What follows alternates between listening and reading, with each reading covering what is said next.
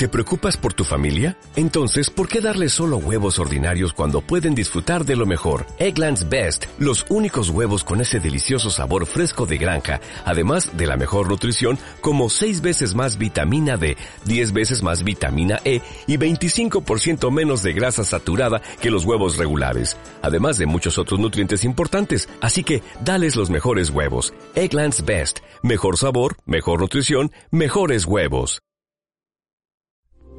Esta es una producción de Grupo Fórmula. Encuentra más contenido como este en radioformula.mx. Yo los saludo, soy Eduardo Ruiz Gil y aquí en Grupo Fórmula, radio, televisión, internet y redes sociales. Esta tarde transmitiendo desde la Ciudad de México y todo mundo que me acompañe en la Ciudad de México. Le doy la bienvenida esta tarde como comentarista huésped de este programa a Laura Brujés. Hola, muy buenas tardes, Eduardo. Me alegra estar aquí con toda tu audiencia, con los colaboradores. Se va a ser un espacio pues muy interesante hoy porque pues vamos a platicar de varios temas. Vi que ahí pues están tan picados con el, asunto de la consulta. No anticipes vísperas. Perdona. Tú nomás, tú nomás saluda y pórtate bien. Ok, saludos. Bienvenida, Laura. Laura es muy activa en redes sociales y ahí la descubrí. Y dije, qué bárbara, esta está regrada. Está bien, se trata de hacer periodismo fuerte. No estamos para que nos quieran los poderosos. Es la máxima de un periodista. No está uno para servir al poder, sino lo que es la verdad o por lo menos su verdad. Guillermo Vázquez Handal. Eduardo, Laura, José Luis, Venus, muy buenas tardes a todos, sobre todo al auditorio. Venus Rey Jr. ¿Qué tal? Buenas tardes a todos, qué gusto. Y hoy no está en Guanajuato, sino aquí en la Ciudad de México, mi queridísimo José Luis Romero Hicks. Laura, bienvenida. Muchos saludos a Guillermo, obviamente a Venus, a ti, Eduardo, y en donde quiera que se encuentre, a Francín muy especialmente, pero a la audiencia también. Ya llegará, ya llegará. A ver, obviamente, ya de un nortecito, Laura, sobre la revocación. Pues, es inútil, no hace falta. El presidente fue elegido por seis años y debería cumplirlos. Segundo, nadie ha pedido que se revoque el mandato. Yo no he visto ninguna organización pidiendo que se revoque el mandato y no sé si tuviera efecto porque esta ley no puede aplicarse retroactivamente. Esto lo dijo el jueves pasado ni más ni menos que Cuauhtémoc Cárdenas, el tres veces candidato presidencial, primer jefe de gobierno electo del Distrito Federal. Lo dijo al presentar un libro, su libro, por una democracia progresista, debatir el presente para un mejor futuro.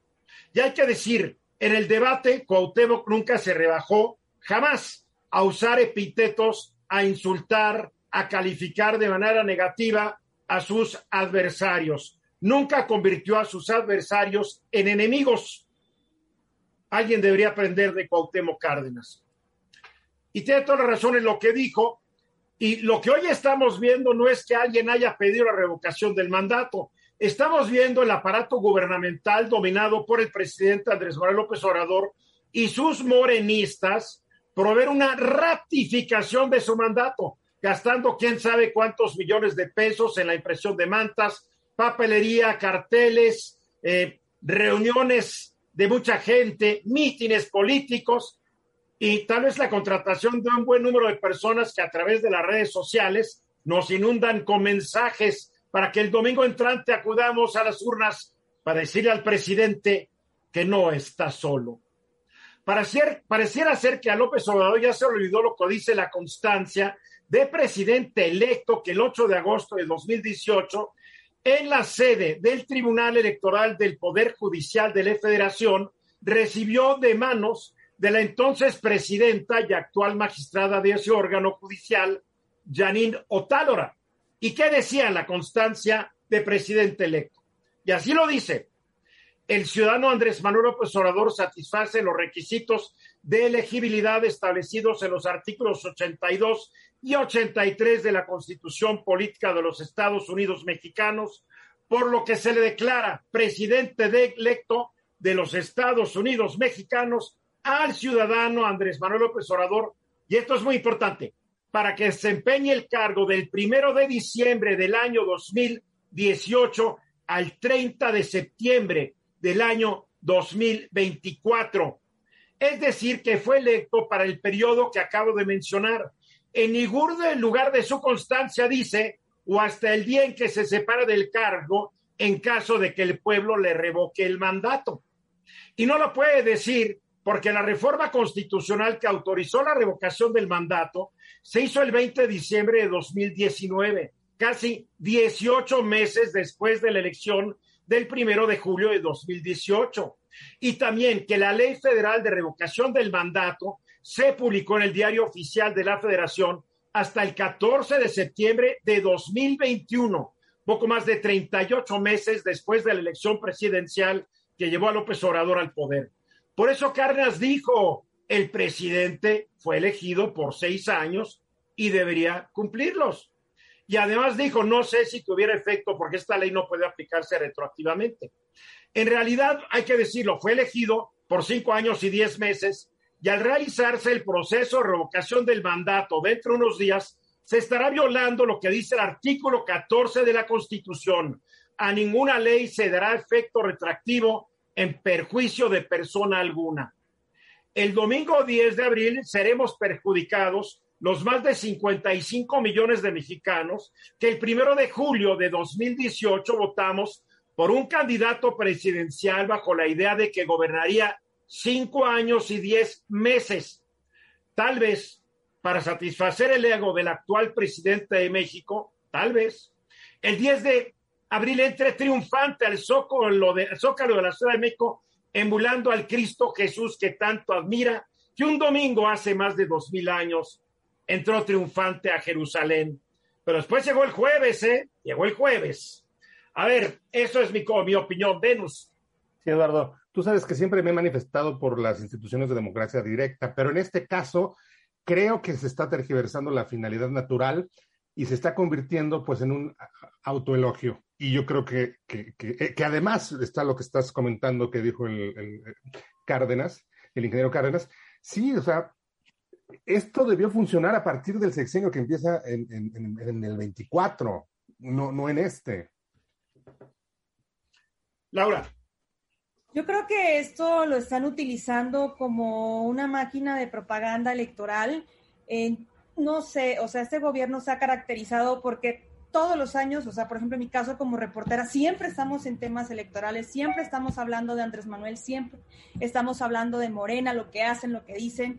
Y si el presidente realmente quería, digámoslo así, elogios o una ratificación de mandato, como lo están llamando algunos, eh, pues, este, militantes de Morena, pues que hubieran hecho, háganse los mítines, que los mítines, no les fueron suficientes los mítines que hacen como tres al año, o sea, además del que marca la Constitución en septiembre, se hacen el del primero de julio para recordar eh, eh, el triunfo de Andrés Manuel, se hace el del primero de diciembre cuando tomó protesta, y así no las pasamos todos los años, no sé, o sea, todo. Ay, no, no me digas que no se te hace divertido.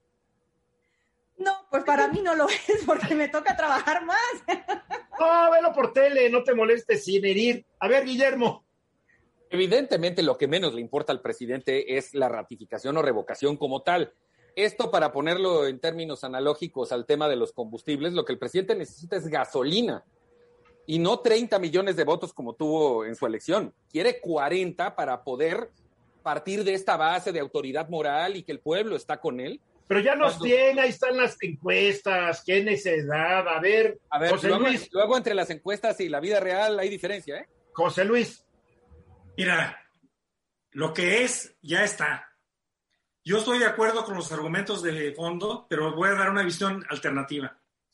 Creo que para bien o para mal ya tenemos la oportunidad de votar el 10 de abril. Para bien o para mal ya sabemos por todas las encuestas de predicción que han salido que difícilmente vayan a votar en su totalidad más de 15 millones, por no decir una cifra menor. Ya sabemos que esta cifra es insuficiente para que sea vinculante, pero si una persona no está de acuerdo o una persona sí está de acuerdo, ya no le veo yo ningún problema en que se vaya a votar el 10 de abril. Yo no lo voy a votar porque no voy a participar en un ejercicio ilegal. El presidente fue votado para un mandato completo no para ver cuándo se le ocurre. No es ilegal. El ejercicio eh, ya está legalmente sancionado. Eh, sino más que retroactivo. Si el presidente hubiera sido electo, yo hubiera habido desde el momento de su elección una ley de revocación del mandato, estoy de acuerdo, no 36 meses después. Lo que le duele al presidente es que el primero de agosto del año pasado, con la, la consulta popular para juzgar a los presidentes, que para él era un proyecto extraordinario, no más votamos el 7% de los del padrón electoral y fue un fracaso rotundo, aunque él dijera que fue un éxito. Fue su fracaso y no quiere que se repita. Es la razón. Minutos para la hora. A ver, comentario de debut. Laura Brujés. Cuidado porque Guillermo, Venus y José Luis son implacables. Yo soy buena persona. Yo te voy a consentir. Ellos no. Pues bueno, eh, justamente en esto que platicabas al inicio de, y, que comentaba también sobre el tema de que estamos en una constante, pues digámoslo así, campaña electoral, eh, el secretario de Gobernación, el encargado de la seguridad interior del país y del diálogo entre la construcción de las fuerzas opositoras, a don Augusto López, pues lo vimos eh, como dirigente de, partido el fin de semana. Eh, también estuvo acompañado del subsecretario Ricardo Mejía, que estuvieron en Coahuila para promover esto de lo que estamos platicando, la dichosa revocación de mandato. Entonces, viendo esto, no se supone que si Adán Augusto López debería ser más bien el guardián de la Constitución, no, se, no debe ser el primero en violarla, pues hablando también en ese sentido de todo todos los artículos que se están violando, tanto desde el momento en que surgió esta eh, reforma en la Cámara de Diputados y el Senado para el tema de la revocación del mandato, hasta en la ejecución y en el proceso, estamos viendo una constante violación a la Constitución. ¿Y qué dice el presidente? Pues nada, el presidente eh, los defiende, el presidente reitera su ataque a, los, pues al, INE, al tribunal, y bueno, y, no me extraña también pues ver al, al, subsecretario de seguridad que pide vacaciones para irse pues a promover la consulta y luego también le hicieron una entrevista y luego dice que pues que él no descarta una gubernatura. Entonces, ya tú ya le vas viendo por dónde, por dónde le va el hilo a la cuestión. Eh, por un lado, el secretario de Gobernación comportándose como un dirigente de partido y por el otro, pues el subsecretario, el encargado pues, eh, de la seguridad pública del país, como si no fuese una prioridad en estos momentos. Pero más pues que nada está encargado del, del, diálogo político. La Secretaría, la Seguridad Pública ya pasó a otra secretaría. Eso fue el sexenio pasado lo que, a lo que yo voy es que esto lo hemos discutido antes en este programa. Fue el PRD, donde hoy pertenecen, la mayoría de los morena, morenistas vienen del PRD. Fue el PRD en el que en la última reforma político-electoral logró que los políticos en función se les prohibiera hablar de temas políticos. ¿Por qué? Porque estaban en la minoría y estaban en la oposición y no querían que los que entonces mandaban lo hicieran. Ahora llegaron ellos al poder y están, tienen un bozal puesto que ellos mismos se pusieron. Yo nunca he estado de acuerdo en que se limite la libertad de expresión y de actuación a un funcionario público. En las democracias de verdad sí están participando activamente y claro que el secretario de gobernación es un distinguidísimo y muy importante militante de Morena y así debe actuar. Lo que deberían mandar es al Congreso eh, cambios para permitir que ya nos dejemos de este juego tan hipócrita que cuando se quiere ir a hacer proselitismo piden licencia y no cobran ese día. Por favor, es pura falsedad, Guillermo. Solo para apuntar lo, que decía Laura en el caso de Ricardo Mejía. Te puedo confirmar dentro del se dice, se rumora y se comenta que él va a ser el candidato de Morena a la gobernatura de Coahuila, su estado natal. Por eso estuvo ahí. Y bueno, nada más aclarar que ahí tengo un pequeño conflicto de intereses porque es mi testigo de bodas. Uh, pues a quién escoges. ¿A quién escoges? Somos amigos de toda la vida. Eso fue hace muchos está años. Bien, está bien. Venus. Pero bueno, ahora lo que, sí hay que, lo que sí hay que eh, tener muy claro es que eh, Adán Augusto López, secretario de Gobernación, no se manda solo. Él es, está subordinado, tiene un jefe que es el presidente de la República, Andrés Manuel López Obrador. Entonces, eh, más que convertirse en un guardián de la Constitución, como mencionaba Laura Burgues, que claro, todo funcionario debería hacer eso, ¿no? Más bien él, él, él, eh, pone en marcha instrucciones del presidente. sí, pero mira, todos los funcionarios públicos de importancia al asumir el cargo juran defender a la Constitución, hacerla cumplir y cumplir con las leyes que de ella emanan. El problema es que cuando tienes leyes idiotas y artículos idiotas en la Constitución está muy difícil cumplirlos. A ver, ¿en qué país que se presume democrático se le prohíbe a los políticos, que esos son funcionarios públicos, hablar de los temas que les conviene, que les gusta y el que tienen fuertes intereses? Nada más en México y tal vez en Venezuela, en Cuba, yo no sé dónde más, Corea del Norte. Es una ley absurda. Se debería derogar y que hablen de lo que quieran, cuando quieran, con quien quieran y a la hora que quieran. Estas limitaciones son antidemocráticas y yo siempre defenderé el derecho del presidente, el secretario de gobernación, los gobernadores, los diputados que hablen de lo que se les antoje. Punto.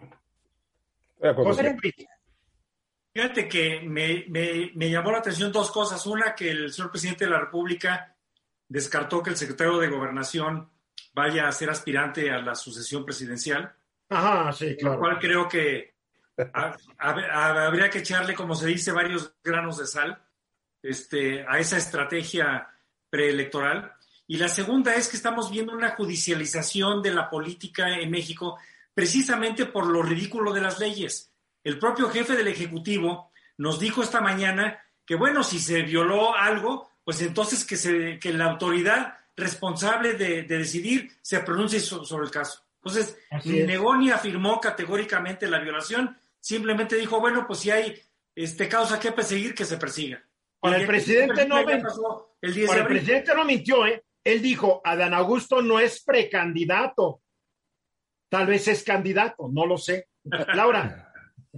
Sí, es que justamente lo que dices, o sea, si en su momento el PRD aprobó todas estas leyes este, para, digamos así, de cierta manera, limitar el tema de la publicidad en radio, televisión, pues con el tema de la Ley Federal de Consulta Popular, el artículo 40 y el artículo 41, con mayoría de Morena reciente que aprobaron en el Congreso, ellos colocaron, plasmaron que la promoción debería ser imparcial y de ninguna manera pueden estar participando funcionarios públicos. Fueron ellos mismos los que colocaron las restricciones. Ahí están en la Ley Federal de Consulta Popular, artículo 40, artículo 41. Entonces. Nunca se imaginaron que iba a ocurrir. O sea, nunca se imaginaron que el primero de agosto del año pasado, en esa consulta que el presidente también promovió tanto, había que irse tras los expresidentes. Nunca se imaginó que iba a ser un fiasco, que a la gente no le interesó el asunto. Entonces aprueban estas leyes, pero cuando ven que ya no conviene, pues ya no les gusta. Y además son leyes absurdas. Absurdas. Digo, esto no es una democracia. Es, un remedio de democracia. Y entonces, ¿para qué también le dejan plasmado que el INE debería ser el único encargado de promover la consulta? Y tenemos toda la Ciudad de México. Tú te vas por todo el, eh, el circuito interior y cada cinco minutos ves un espectacular de AMLO diciendo no está solo. No está solo. A ver, es que además, además esta campaña es victimizar al presidente. Es como el presidente es la víctima y dice no está solo. Yo creo que no ha habido en la historia contemporánea de nuestro país un presidente que esté tan arropado por sus seguidores. No ha habido un presidente en la historia contemporánea que tenga tanta gente, una mayoría de la gente, a su favor. Entonces no está solo. ¿Quién dijo que está solo? Digo, Venus. Y teniendo en consideración lo que acabas de decir, Eduardo, es que este eslogan hasta da risa, porque efectivamente es el más acompañado presidente desde que yo nací. Yo creo que el presidente está muy preocupado, y esto es algo que vengo pensando varios días está preocupado que no se llegue a ese mágico 40%, a esos treinta y tantos millones que tienen que ir a la urna el domingo 10 a decir que, que no se vaya o que sí se vaya. Eso es lo que le preocupa. Él creo que equivocadamente lo está viendo como un concurso de popularidad, pero no tienes que hacer concurso de popularidad cuando ya eres popular. Claro, ¿y en qué medida? muy popular. En fin, así está la cosa. Para concluir, Laura, tus últimas ideas nos faltan 30 segundos. Ah, eh, la participación de la Guardia Nacional en estos actos proselitistas, o sea, también es vergonzoso la forma en cómo han utilizado eh, aeronaves eh, para pues trasladar al secretario, al subsecretario e incluso a militantes de Morena a estos eventos en los estados Y bueno, pues más grave ver a Luis Rodríguez Lucio, comandante de la Guardia Nacional, uniformado, presente en un evento de Morena en Coahuila, pues ya saben, ¿no? Para promover esta dichosa consulta cuando la ley de disciplina del ejército y la Fuerza Aérea Mexicanos, pues les queda pues a algún militar en activo Bueno, inmiscuirse en Como lo dijo José Luis, bueno. ellos obedecen instrucciones superiores. Y no nos pusimos de acuerdo hoy en este programa. Pero tanto Laura como Guillermo Vázquez Jándal y yo traíamos el tema del Domingo de Ramos. Domingo de Ramos, eh, cuidado, porque Cristo entró triunfante a Jerusalén, Domingo de Ramos, y el jueves siguiente, bolas que se lo, que se lo echaron, ¿no? No, no lo estoy diciendo con falta de respeto, es, es lo que dice el, Nuevo Testamento, no es lo que dicen los evangelios, que del domingo al jueves todo se echó a perder. Cuidado, ¿eh? Porque a veces la historia tiende a repetirse. Tú también quieres hablar, mi, que- mi querido Guillermo, de la revocación, que no es ratificación de mandato, es revocación. Que sea, y ahora hay que darle crédito al presidente. Lo han convertido de una manera genial de revocación a ratificación. Lo que debería ser un ejercicio decir que se vaya o no el presidente, ahora es de que se quede el presidente. Es genial la manera que lo ha manejado, ¿eh? Ya, yo diría, independientemente de lo que ya platicamos de la parte legal, que aparte esto es una consulta popular que se volvió una consulta de Estado y ese mismo domingo eran el inicio de seis campañas a gobernaturas que fueron totalmente eclipsadas por la figura del secretario de gobernación en franco proselitismo. Entonces, estás hablando de, estás hablando del domingo ayer. Sí, No, yo refiero- hablo del domingo que viene, que es el de Ramos. No, hablando- perdón. Sí, sí, sí, perdón, corrijo. Bueno, el domingo, el domingo ayer, que fue el inicio de las seis, de las seis campañas, se eclipsó por la visita proselitista del secretario de Gobernación a Coahuila y a Sonora, evidentemente, como aquí ya se mencionó, haciendo uso y abuso de recursos públicos para una actividad partidista.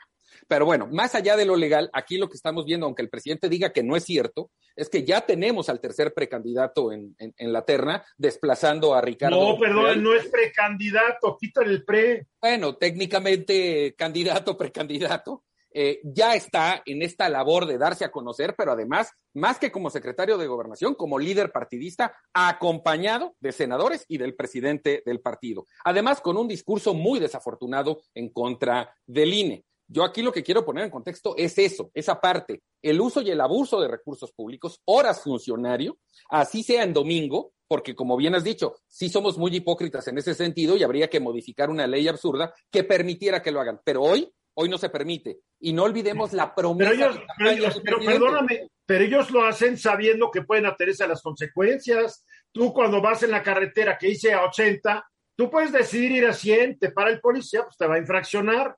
O sea, no es pecado, es una infracción. Por eso mismo Ricardo Mejía solicitó licencia al cargo estos días o vacaciones. Lo cual es otra payasada, es otra hipocresía. Bueno, pero, pero en ese disfraz le das la vuelta al escenario legal. No, Aquí pero vamos hablando en plata, ya vamos quitando esas sutilezas de doble discurso. El secretario tiene derecho a decir lo que se le antoje. Voló en un avión de la Secretaría de Gobernación de, no sé, Laura, fue en un avión de qué, de la Guardia Nacional. De la Guardia Nacional. Pero le dieron un ride, ¿qué tiene de malo? No se fue en el, en el avión del presidente, del director del Universal, se fue un avión, le dieron ride, o sea, un ride, ¿qué tiene malo un ride? A ver.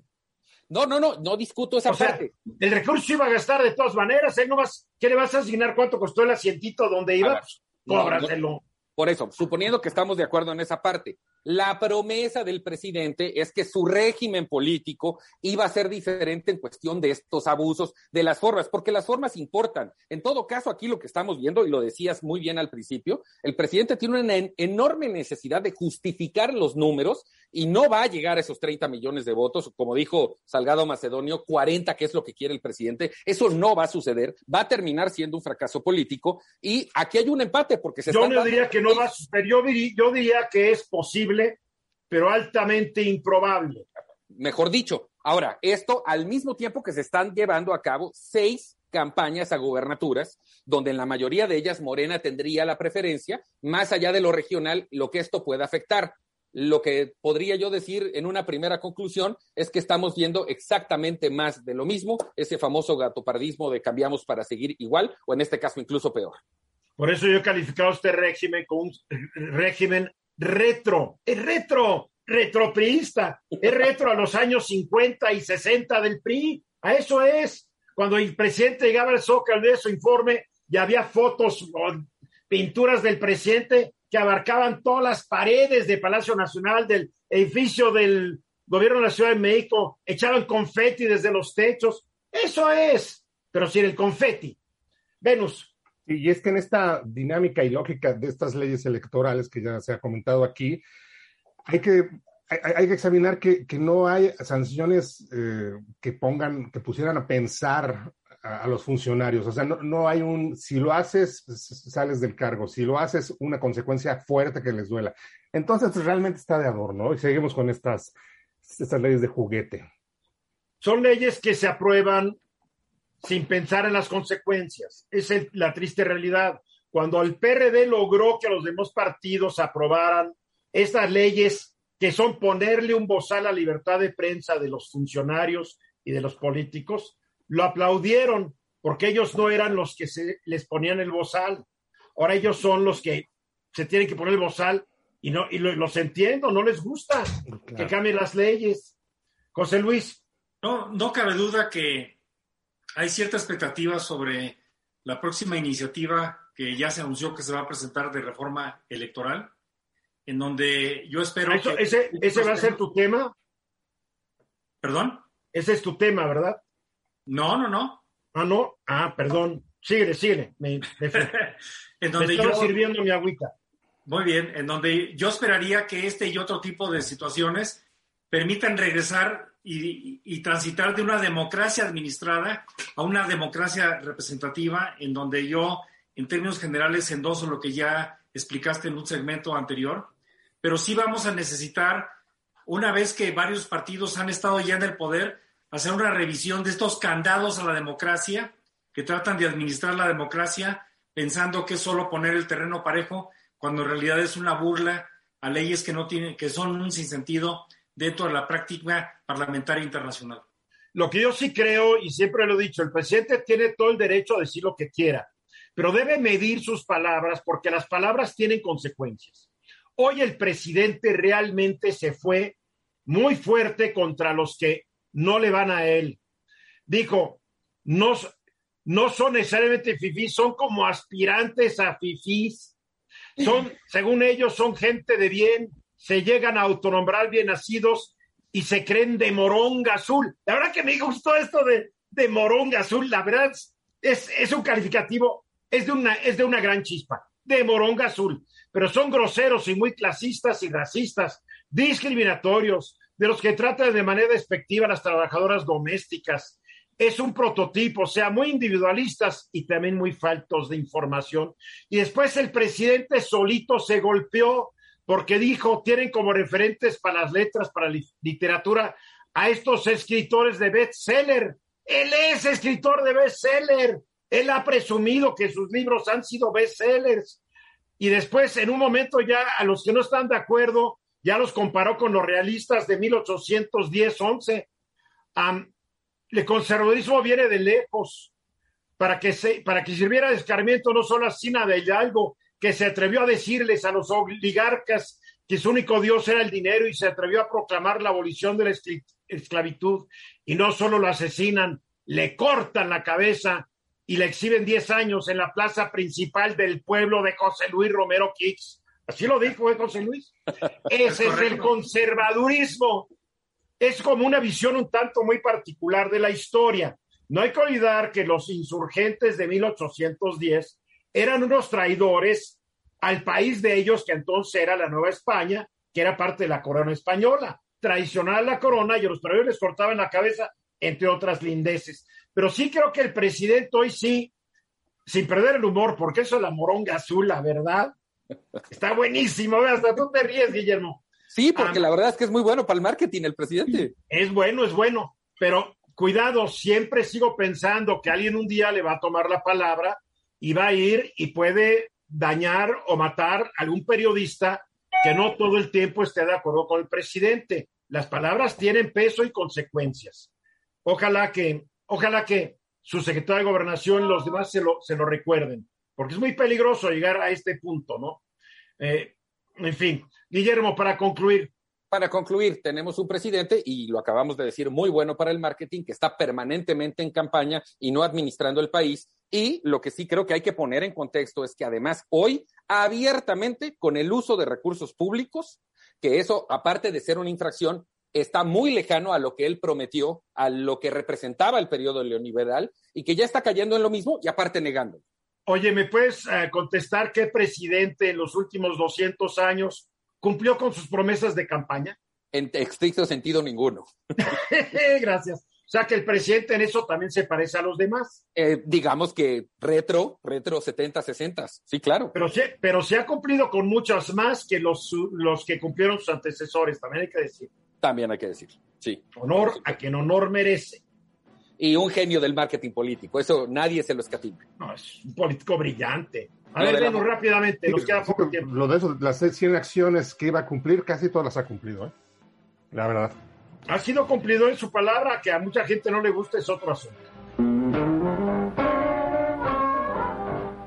Estamos aquí de regreso, el presidente ya nos ha dejado ver más o menos qué es lo que pretende lograr, si es que se aprueba en el Congreso los cambios constitucionales que permitan una nueva reforma político-electoral. es una reforma que, si uno ve lo que ha dicho, yo personalmente estoy de acuerdo con algunas cosas y en absoluto desacuerdo con otras, lo que me convierte en medio fifí o me convierte en eh, amlover a medias. No, es que cuando estás de acuerdo en algo y en desacuerdo con una persona y de acuerdo también, ¿qué eres? ¿Eres adversario? ¿Eres rival? Eh, ¿Eres traidor a tu causa? Ya no sé, dentro de esta guerra de, de epítetos y de calificativos. A así ver, es, Así es, Eduardo. Mira, eh, ya se refirió el presidente a una, fue una reforma constitucional de gran tamaño y de gran trascendencia. La va a dar a conocer ya bien con todos sus detalles, acabando la jornada del 10 de abril, o sea, la revocación de mandato, pero ya se ha referido a ella y yo creo que hay puntos interesantes. Lo que sí me parece es que hay un cierto sector que todo lo que diga el presidente de entrada es no, rotundo no. Y claro, también está el sector que, que todo es sí, pero pues hay claroscuros. A mí, eh, de lo que ha dicho el presidente, hay unas cosas que podría rescatar. Déjate, digo cuáles son los cuatro puntos principales, muy brevemente. A ver. Federalizar el INE. Eh, porque hay una duplicidad con los institutos eh, estatales, entonces él se refiere a un solo instituto que desaparecieran los locales y que ese instituto federal se encargará de todas las elecciones. A ver, preguntas de todos nosotros conforme vais presentado tu punto. ¿Es esta una república federal o esta es una república centralista? No, federal. Bueno, pareciera que nos estamos yendo al centralismo. José Luis. No, solo en el primer punto que hace es que federalizar al INE significa regresar al IFE es fortalecer las instancias locales y no como si fuéramos una república unitaria, que es como se usa en este contexto el término federalizar. Sí, Guillermo. Inviable financieramente, además, porque muchos de esos cines se mantienen con presupuestos de los congresos de los estados. De otra forma, tendría que salir todo de la federación y ya está demostrado que no dan, no, no dan las cuentas. Muy bien. Eh, sigue el Venus. El segundo punto, el más controvertido quizá, uno de los más controvertidos, es la democratización del INE como, y, del Tribunal Electoral del Poder Judicial de la Federación. Lo que está proponiendo el presidente de la República es que los consejeros del INE y los magistrados del tribunal sean electos mediante el voto. Habló de un sistema un poco complejo donde cada uno de los poderes de la Unión va a proponer a 20 personas que van a ser eh, personas de probada honestidad y capacidad y que se hará una votación y conforme vayan obteniendo votos estas 60 personas, pues el que más obtenga presidirá el INE y así se integrará. Eh, a ver, una pregunta, si la gente a veces no llega a votar por su gobernador, ¿qué va a llegar a votar por alguien que no va a volver a ver nunca? Es una pregunta, ¿eh? Ahora, no estoy en contra, hay países donde eligen a sus jueces y hay, hay muchos sistemas democráticos, pero yo creo que la propuesta del presidente cojea porque tú quieres que haya gente verdaderamente especializada en estos temas y sí. que no se le olvide al presidente que uno de los problemas del INE siempre ha sido que cada partido, según su poder en las urnas, va clavando a consejeros de acuerdo a su ideología, porque ya van a clavar a, dos nuevos a consejeros en el INAI, si no me equivoco, y van a ver que van a ser de inclinación morenista. Exactamente. Yo no sé de, en el mundo no sé de qué manera se puede lograr que esto no ocurra. A ver, síguele, Venus. Sí, y viene la otra, eh, economizar al INE. Dice que se gasta muchísimo, o sea, 20 mil millones de presupuesto y él está planteando que sea la mitad, 10 mil millones de presupuesto para el INE. Yo creo que el INE sí tiene gastos que podría eficientar, eh, pero bueno, habrá, que ver. Y la, la, propuesta que esta sí de plano no, no, no, la, no le doy la bienvenida, más bien la rechazo, es quitar a los diputados y senadores plurinominales. Si, si se llegara a aprobar eso, Eduardo, si llegara a ser eso parte de la ley, a mí me parece que la oposición está herida de muerte, no para las elecciones del 24, sino para siempre. ¿eh? Laura. Sí, justamente eso que dice Venus. Por ejemplo, eh, la representación quedaría con 75% con Morena, o sea, actualmente está así, 224 diputados y 25% para la oposición. Entonces, actualmente tenemos 227 diputados, eh, de oposición 223, sería 55, actualmente son 55-45. Si se aprueba la eliminación de los plurinominales, que obviamente todo el mundo los sataniza y que todo el mundo diría, ay, bravo, pues no, quedaría la representación 25-75, 25 oposición, 75% morena. Entonces yo lo que estoy viendo aquí es que le molestan al presidente los contrapesos. Y esto no es nuevo, Eduardo. Bueno, eh, el PRI en el 97, cuando perdió la mayoría, también nació una, por ahí nació una, una propuesta para eliminar a los plurinominales, propuesta del PRI del PAN, cuando estaban en el gobierno. Así que esto es eh, no solamente de una ocurrencia de Andrés Manuel, esto también es, como bien lo dicen, del viejo PRI, pero bueno, ahí se las dejo. A ver, pero yo creo que la pregunta que nos tenemos que hacer es, a ver, hoy el Congreso, para hacer estos cambios, se necesita una mayoría de dos terceras partes. El presidente no logra las dos terceras partes en ninguna de las cámaras, fuera de sus morenistas, petistas, eh, creo que tiene unos del PES, y unos del verde. Bueno, ahí está. Pero yo no veo viables estas propuestas. No creo que vayan a ser. Imagínate que tú eres del PRI y eres del PAN. Caray, aunque fueras del verde, caray, estás firmando tu sentencia de muerte, porque la mayoría de los que están hoy en el Congreso, que no sean de Morena o del PRI o del PAN, la mayoría, llegaron por la pluri. Digo, serían muy estúpidos. Bueno, mejor no digo eso porque son capaces. A ver, José Luis. Me parece muy interesante que estamos discutiendo una propuesta que no es iniciativa, cuando en realidad lo normal sería discutir la iniciativa en el momento que se presenten. Entonces, por, por disciplina, no deberíamos ni de calificar ni de descalificar en su totalidad hasta no conocer, porque es probable que este tema de cómo se eligen los consejeros sea un distractor de otros cambios de mayor profundidad. Hace no pocos meses, platicábamos de cómo estaba la iniciativa de desaparecer al INE e incorporar sus funciones a la Secretaría de Gobernación, como era en décadas pasadas.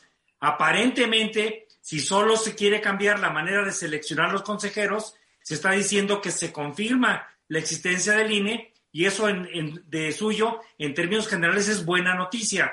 Esperemos para ver cuál es lo que pretende hacer el señor presidente con su iniciativa en su momento que se presente. A nuestras opiniones, mi querido José Luis, no seas tan duro con nosotros. Se han estado basando. Por favor. No, es que se basan en lo que el propio presidente ha dicho. No, estamos inventando, él lo ha dicho. Y así va a ser, o sea, cuando la presente va, a venir en los términos que, él mismo. Vamos a decir que, o sea, otra vez, es, es, aquí es posible y altamente probable que venga como él lo ha dicho. Y mira, Eduardo, lo, que estaba diciendo, lo que está diciendo la oposición, en concreto el PAN, ven en esto pasos agigantados de México hacia la dictadura del presidente López Obrador, ¿no? Que no exagere, tampoco. Yo creo que no, es muy, exagerado eso. Sí me parece que... ¿Esto quién lo dijo? Lo dijo Marquito con K. Ajá, y, el señor Romero, que también está ahí en, bueno, el Jorge Romero, que no es capaz de, cuando fue delegado, respetar una construcción que era patrimonio artístico del país, lo mandó demoler y dijo, oh, pues no sabía, por favor, Jorge Romero y nada es lo mismo. Y lo que me da risa es que dicen, vamos a proponer la segunda vuelta. Es que la hubieran propuesto desde hace mucho. Yo, yo desde hace mucho he estado con eso de que la segunda vuelta era muy necesaria. No sí, pero cuando el PRI tenía el poder no quería la segunda vuelta. Cuando el PAN tenía el poder no se quería la segunda vuelta. Y ahora que Morena lo quiere, no lo van a querer. ¿Por qué? Porque la segunda vuelta no le conviene a un partido en el poder que después lo pueden mandar para afuera. Así es, así es, Eduardo. Pero bueno, para redondear aquí y concluir, me parece que hay puntos interesantes. Me quedo con dos, que es democratizar al INE en la forma de, su integración mediante el voto. Me parece interesante. A mí se me hace un absurdo, perdóname, qué, para, qué bueno que para ti sea interesante. Eh, tú, eres, tú eres músico, eres artista, yo lo entiendo, es bien. No, Eduardo, es que, es, que sería suponer que, que, el pueblo no tiene capacidad para decidir. No lo tiene, hay temas para los que no tiene. capacidad, estás igual que, el presidente.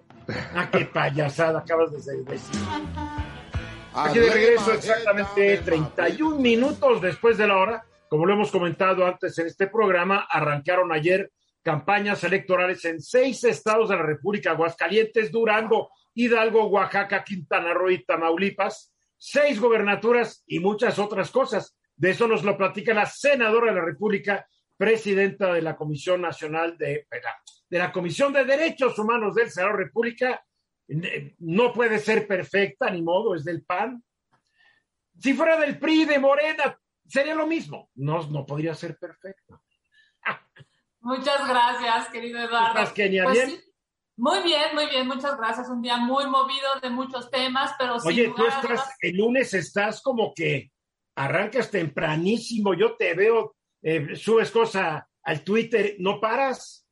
No paro, es de los días. La verdad es que en términos legislativos, los más productivos son los martes y los jueves que tenemos sesiones, pero en, día, en digamos, en días comunicacionales de poder transmitir pues sin duda es el lunes y, el mejor de los días, por supuesto, para estar contigo con el auditorio. El lunes es el día de tu contramañanera, ¿verdad? También es el día de mi contramañanera y estuvo buenísima. Llegaron muchísimas preguntas de parte, digamos, de distintos medios de comunicación. Fórmula hizo ahí una pregunta maravillosa. Y claro, bueno, pues hay muchos ¿Quién te preguntó? ¿Quién fue Sara Pablo la que te lo preguntó? No, es eh, Israel Aldave.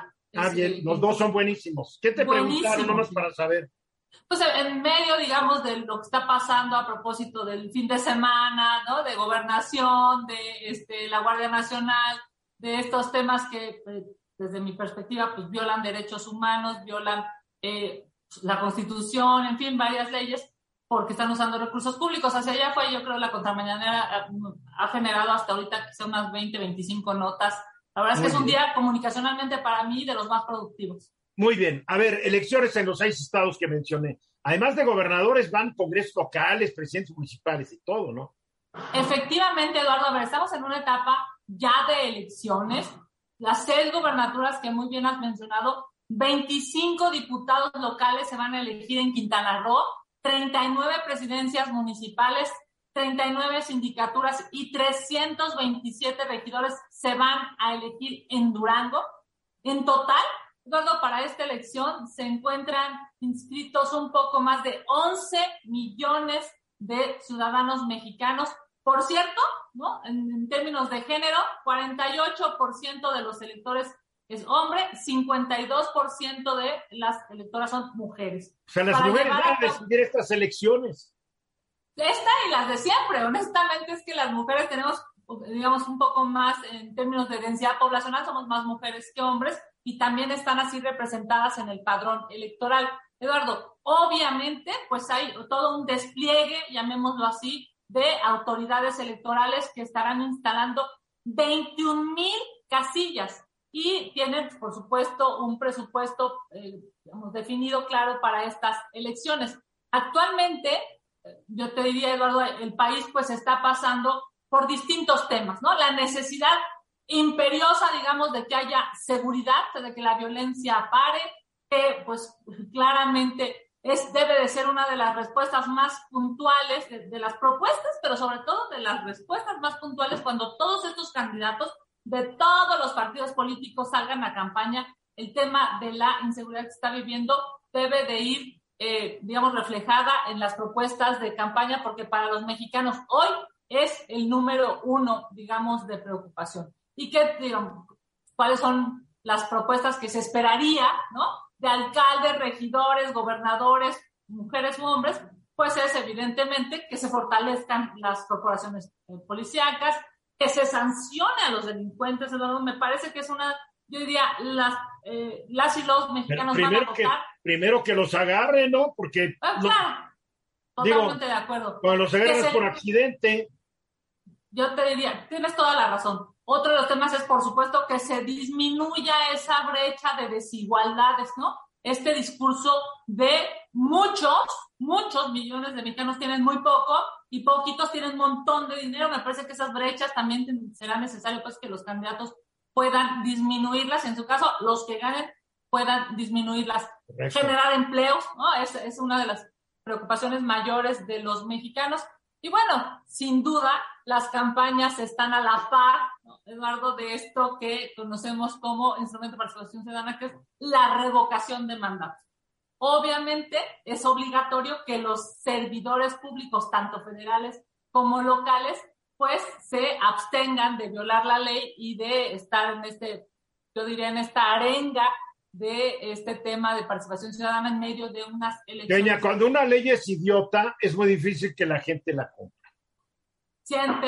Pues mira, en este caso yo creo que la discusión está, eh, querido Eduardo, no solamente en el, eh, digamos, en no hablar de la revocación de mandatos, sino también no usar eh, los recursos públicos.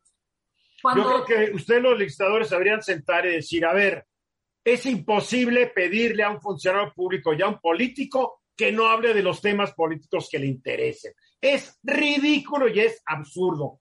Esto lo aprobaron ustedes, los legisladores. Bueno, tú todavía no estabas, creo, pero fue por presión.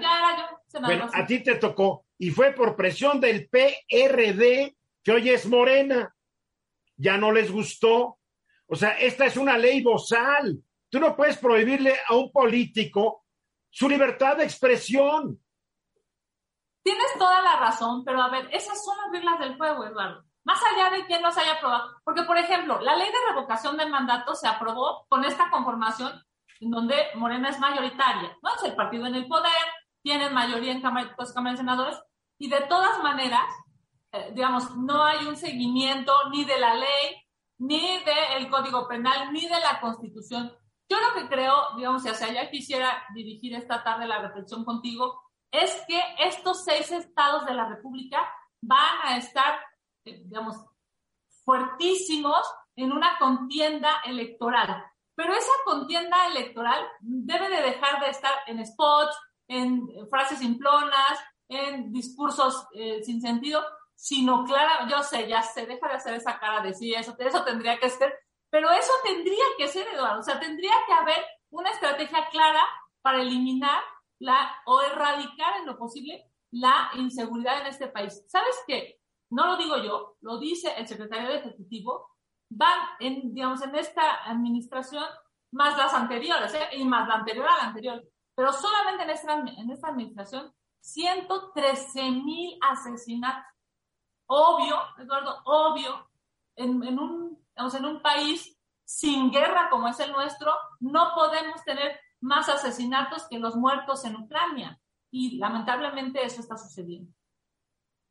Está difícil, ¿verdad? El asunto. Está difícil, pero entre otras cosas está difícil porque no hay una estrategia, y me refiero desde el Ejecutivo, desde el Legislativo, desde el Judicial, no hay un, una coordinación federal, estatal, municipal. Hoy pareciera pues que hay muchas otras prioridades para, para cada partido político hay una prioridad distinta. Y en este caso, la prioridad de los mexicanos es muy clara. Es tener seguridad, es tener trabajo, me refiero a tener dinero, y es tener un sistema de salud de calidad. Esos son los tres temas prioritarios para los. Pues han sido los temas prioritarios durante décadas. ¿Y sabes quién ha cumplido con, con eso? Nadie. Ahora, pero hay que decirlo, el homicidio, el homicidio en este primer bimestre del año, comparado con el primer bimestre del año 19 que llevó el presidente, está 11% abajo. Estoy hablando de bimestre a bimestre. Es mi comparación, ¿no? Eh, claro, hay, hay, muchos delitos que están, pero hasta arriba, ¿no? Eh, hay una estrategia, pero no está funcionando. Feminicidios bimestre de 19 contra el primer bimestre de este año está arriba 10 y medio por ciento. O sea, no está funcionando porque hay impunidad, porque no los agarran, porque están coludidas muchas policías municipales y estatales y tal vez algunos mandos de la Guardia Nacional y del Ejército y de la Marina, porque hay mucho dinero que repartir por parte del AMPA, mi querida Kenia. Ah, sí, sin duda. A ver, yo creo que el diagnóstico es claro. Lo que se necesita es el cómo, ¿no? O sea, hay una preocupación nacional, estatal y municipal en los 32 estados, en los 2.400 municipios. Y nadie nos ha dado con el cómo. Felipe Calderón no tuvo el cómo, Peña Nieto no tuvo el cómo y el presidente López Obrador no tiene el cómo. Necesitamos a alguien que llegue y nos explique el cómo. Bueno, hoy hay la oportunidad en seis estados de la República en cuidar y preocuparse por cuál de su oferta política puede llegar más pronto, digamos, ser más factible que ese cómo lo pueda materializar. en, en campaña todos prometen y todos te dicen cómo. Todos. Pero sí hay cómo verificar. Ya llegan y a la hora de la hora, ups, ups. Sí se puede yo verificar. yo no me, yo, investiguen. Yo no le perdí la fe a los políticos gratis, mi querida Kenia. Es un proceso. Eres un hombre de poca fe. te mando un abrazo. En todos los políticos tengo poca fe. Y tú eres mi amiga y te quiero mucho, pero es política. Muy bien, Kenia López Rabadán, gracias. Muchas gracias, nos vemos la próxima semana. Kenia López Rabadán, presidente de la Comisión de Derechos Humanos del Senado de la República. Vamos a los mensajes. 14 minutos para la hora. Pues sigue el subsidio a la gasolina. Esto para, para, para lo que nos dicen es para que no suframos y, y paguemos nuestra gasolinita. Yo sí quiero decir que hace mucho que no llenaba mi tanque y al principio del sexenio yo llenaba mi tanque con mil pesos y ahora lo llené con mil seiscientos. No sé si es porque el tanque se volvió más grande o porque el precio subió. Yo me acuerdo que nos dijeron que no iba a subir, pero 60% más me costó el mismo tanque. Y, e, e, insisto, capaz que me cambiaron el tanque, José Luis, y no me di cuenta. O capaz que son litros más chiquitos y litros más chiquitos que entran al tanque pues son más litros. No sé, no me lo explico. Todavía estoy tratando de, de saber qué, qué ocurrió. O te equivocaste y le pusiste de la variedad más, más cara de mayor octanaje. Siempre le he puesto la de mayor octanaje. ok. Bueno, pues mira, este, eh, está muy claro que hay una disyuntiva cuando hay problemas eh, económicos. Siempre se presenta, Eduardo, en, todos los países, en todas las economías, una disyuntiva entre el crecimiento económico y la inflación. Y precisamente una de las razones por las cuales tú estás pagando más es porque por lo menos desde el punto de vista nominal, esto es el crecimiento de precios, ha sido a la par cuando menos de, la, de la, inflación. Ahora, de mil a mil seiscientos pesos no sé cómo te pasó, es así no, no me lo explico por completo, pero bueno, Capaz que vieron la cara de tarugo en la gasolinera, lo cual no es difícil. Pues a lo mejor, para hablar primero de el crecimiento económico, Eduardo, es, es un problema muy serio porque normalmente las políticas públicas, una de las, de, las maneras en que el gobierno puede estimular el crecimiento eh, económico, pues es a través de políticas públicas que le permitan este, incentivar a las personas a que trabajen más y que consuman más y eso le manda a las empresas un mensaje de que deben de invertir más y que deben de innovar más. Ahora, por el lado de la, de, la variable de, la inflación, ya desde las variables económicas y los cambios de modelo económico en México se han instrumentado desde 1995, es precisamente el rol del Banco Central en la política monetaria. Y cuando la inflación se incrementa, la política monetaria cuando menos se, se recrudece y es como se explica, por ejemplo, que ahora la tasa de intermediación del Banco Central esté del 6,5%. ¿Qué es la tasa de intermediación para los que no son iniciados en las artes ocultas como tú?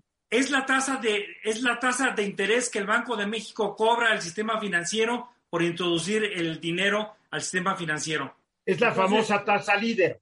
Es la, es la famosa tasa líder y el Banco Central hace eso un poquito para enfriar la economía y que la demanda interna del país disminuya y eso le atempere un poco el movimiento inflacionario. Ahora, la inflación que estamos viviendo, eh, eh, Eduardo, inició más bien como una inflación internacional que se dio en todos los países del mundo. Lo vimos en Brasil, lo vimos en Colombia, lo vimos en Chile, en Estados Unidos. Más, Estados Unidos tiene una inflación más alta ahora que México. Lo vimos en Paraguay, lo vimos en Perú.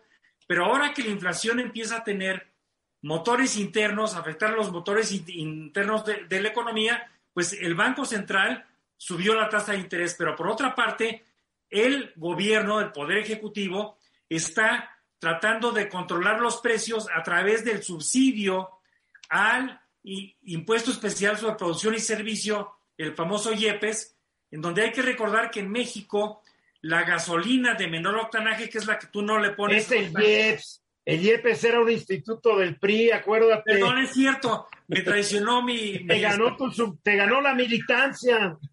Me ganó la militancia, el IEPS. Impuesto Especial sobre Producción y Servicios, el IEPS.